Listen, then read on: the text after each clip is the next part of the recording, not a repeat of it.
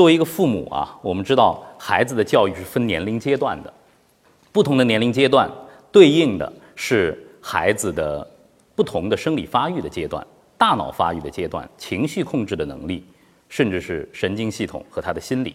但是我们都是门外汉，我们不知道在医学上究竟是怎么样来对孩子的行为、对孩子的成长发育做一个界定和分析的。它和教育之间的结合。是不是可以让我们把幼儿的教育看得更通透？让我们掌声有请上海儿童医学中心发育行为儿科的主任为我们一起来分享“幼有所育”来看医教结合，促进儿童早期的发展。我们有请张一文主任，有请，有请张主任。各位教育界的朋友，大家好。那我觉得，我作为一个儿科医生站在这里。可能大家是会觉得有点诧异的，尽管主持人做了一定的介绍，但是我觉得我还是先自我介绍一下我的专业，因为我的专业是发育行为儿科，可能大家觉得很陌生，你这个啥专业？那儿童保健或许大家更了解一点，觉得更耳熟能详一点。其实我的专业是要把孩子的生长发育了解得更彻底，他在不同年龄阶段他是怎么长的，怎么发育的，是什么在影响着他。如果他出现了一些跟正常不一样的一些特征表现，那是由于什么原因？我要去了解、去发现。那我了解了以后，我要去采取针对性的措施。这个措施可能跟传统医学的措施不一样。我很少需要用到药物、打针、吃药，或者是住院治疗。我不需要，我更多的是需要一个环境的改善。那这个环境的改善是基于家庭的环境改善、社会的环境乃至学校环境的改善。那这样的话，我的孩子就可能被纠偏过来，或者他可以在正常、原本正常的轨道上，他可以发育的更好，更让我们满意。那我今天的主题呢，是关于幼有所育来看我们医教结合工作对儿童早期发展的这样一个促进。其实这些年来，我是主动也好，被动也好，跟我们的教育界有很多的联系，而且在这个联系过程中间，我们有很多的头脑风暴，也有一些困惑和烦恼。当然，我觉得更多的是享受我们现在所拥有的一些成果、成就、成就。另外，我更期待的是，我们有更多的一些成就，能够令我们的教育也好，医学也好。有更好的一个长足的进步。其实我的同道是非常羡慕我们上海的这样一个医教结合的工作的，所以他们觉得你们怎么做的？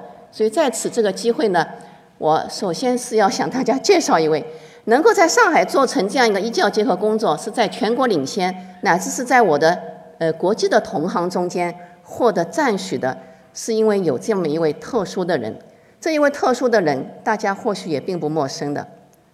他就是沈晓明先生，他现在是海南省的省长，但是他曾经是我们医院的院长，上海市教委的主任，嗯，上海市的副市长，他更是我的研究生导师。所以当他在做教委主任的时候，他回到我们医院跟我说：“你少看一点门诊吧，你多去学校里吧，你多跟老师聊聊吧，你甚至。”给老师多讲讲儿童生长发育的一些规律和他们的一些问题，我们怎么从医学和教育结合的角度去帮助孩子改善？当时我觉得我很困惑，我说我怎么去啊？人家老师又不需要我了。但是在他的牵线搭桥下面，我们教育界真的跟我们联手做了很多的工作。那我想“幼有所育”这个词是我们习总书记在十九大的报告中所提到的。合理的、科学的幼有所育，是我们要遵从儿童早期发展。早期发展现在在国际上是专业界认可的这样一个理念。那什么叫早期发展？早期发展，我们最终的目标是要帮助我们的儿童来发挥他最大的潜能。那这样的话，我们才能提高我们的人口素质，最终达到我们发展。国家发展的这样一个长远的目标，所以我们中国有一句古话：“三岁看到老”，其实还是有一定道理的。如果三岁前能够发育的更好，那他这个未来的成就，无论是他的体格、认知、情绪发展，都会对后续的发展成年期有很大的影响。那么我们都知道，大脑发育是在早期是发展最迅速的。我们说两岁之前的大脑真的是长得很快，但是它一方面是长得快，一方面也容易受到各种因素的影响。这个因素受遗传的影响，受生物学，这个生物学有吃进去的食物，也有大气的环境，也有一些社会的环境对它的影响。所以这个是综合性的影响。会对我们的孩子产生。那么，如果在早期的时候有一些高危的因素，这个高危因素不是理化环境啊，大气污染了，食物不健康，还有社会环境，这个是我特别强调的。那也是会影响到他大脑结构的。所以我们现在在专业上都称表观遗传学，就是说你表面上看到的这些东西，其实它受遗传的影响。那我们环境也是可以改变大脑的结构的。那你大脑结构改变了，你的功能就会改变。你的功能改变了，你的思维、你的行为也会随之而改变。所以，这个是我们说，我们的生物学跟呃行为表现都是非常紧密的关联。我们成年时期的智力在四岁时已经形成了一半，所以对于早期智力的促进，我们都是在非常提倡。但是，怎么来促进早期的智力？那我后面呢，我们一教结合的两个事例，可以帮助大家有一些思路的开拓。但是对于成年期的一些疾病，我们儿童的早期发展也能够去有预防的作用。其实我当初我在国外学习进修呀，参加会议的期间，我就发现国外的一些学历也高、层次也高的人，他们的饮食呀、生活方式呀、待人接物呀都是非常的节制有规律，所以这个对他们的成人的这个健康是起到了很大的作用。所以，儿童早期发展会对我们成年的三高症有明显的预防的作用。所以，儿童早期发展虽然是一个理念，但是我们如果具体的落实到行动上面，可以可操作的方向上面，那应该是主要这五大五大方面。首先，我们是营养。那我们在上海好像这个营养不成问题，我家长都愿意投资呀，都愿意给孩子吃的好呀。那我们说。你所认为的好，并不是真的科学。我们孩子还有一个特点是年龄的特点。你一岁小孩吃的东西跟五六岁吃的东西，你知道是不一样的。但不一样的根本在哪里？那是有科学依据的。所以一些传统的养生方式，什么多喝水呀，清早起来润润肠呀，饭前要喝水来清肠呀，来开胃呀，少食多餐呀，其实在某种程度上。对我们儿童来说都不适合的。第二个，我们说健康，当然现在也大家更加认同了，不是要没有生病，还要生理心理的健康。所以大家对心理生心理的健康是提高到更重要的高高度。第三个是回应性的照顾。什么叫回应性的照顾？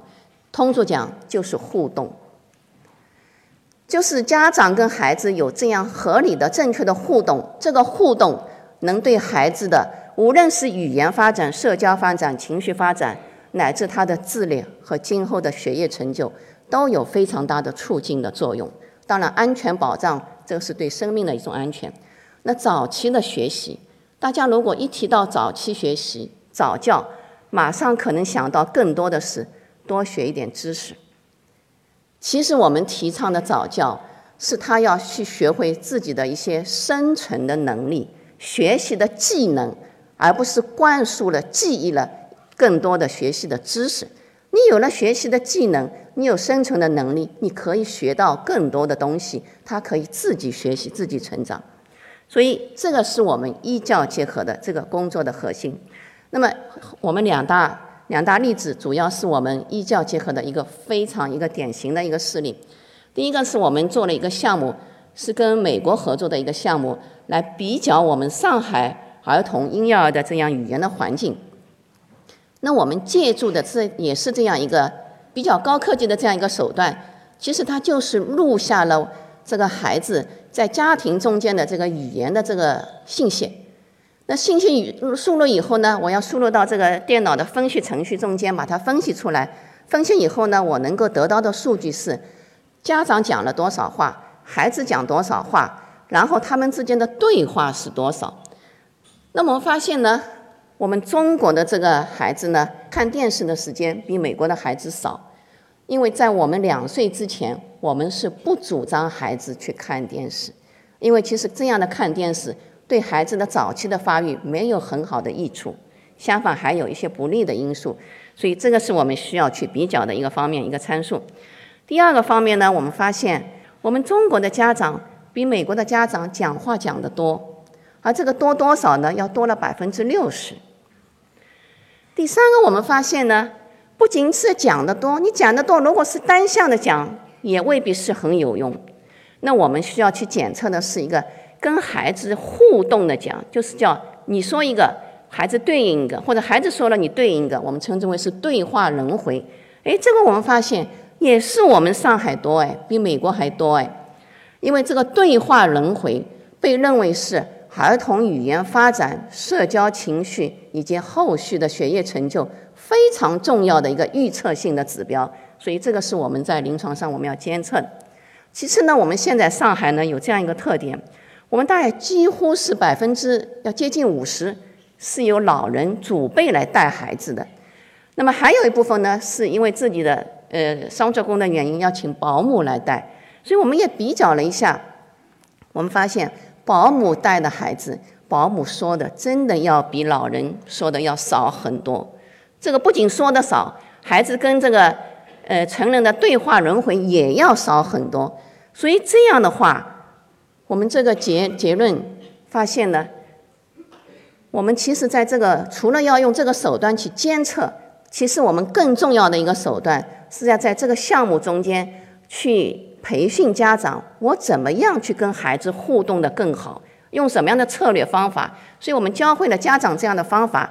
结果显示出来，最有效的是那一部分原来说的很少，对话人会很少的，就就是最下面一条线，他们提升了很多，说的多了，对话人会也多了。相反的，中间这部分是略有提高，原来说的很多很多的是略有减少。所以这个是我们期望达到的一个目标，因为那部分说的少的是一个高危的人群。那所以这是第一个事例，我们觉得是我们医教结合是非常有成效的。第二个事例是一个政府的支持的项目，但是这个政府支持的这样一个项目叫育儿周周看，其实是由我们的医学界的同道，我和我的同事，我们的这一位同事是我们上海医学界唯一的十九大代表，我们的医院的党委书记江帆教授，那所以我跟他一起作为一个医学界的同道，参与到心理学。教育专家这样一起共同编制的叫《育儿周周看》的这样一个零到三岁的儿童的育儿的这样一个节目，这个节目它以手机报的一个形式，每周推送给家长这样一个育儿的信息，而且你只要你只要以按这个代码去输入编制一条短信以后，你就能收到每周一条免费的这样一个短信。收集到的短信有育儿的这个年龄阶段的特点。有一些他的这个该这个年龄，你可以要预防的注意的一些事项，你可以进行的一些活动，以及出现这个年龄阶段的问题，我们怎么去处理？所以这个是一个非常好的一个节目。那在上海呢，现在我们一六年十月份的统计，全市已经有超过五十六万的人在使用这样一个手机包。那在去年，我们的团队也对这样一个政府的支持的这样一个项目，我们医教结合的这项目做了一个统计。分析看看它的这样对早期发展的影响是什么？我们发现，在儿童的交流、语言交流技能、数的概念方面，阅读、书写、文化认同、社会情感以及语数能力以及它的总体的发展，那你订阅这个东西跟不订阅这个东西就有显著的差异。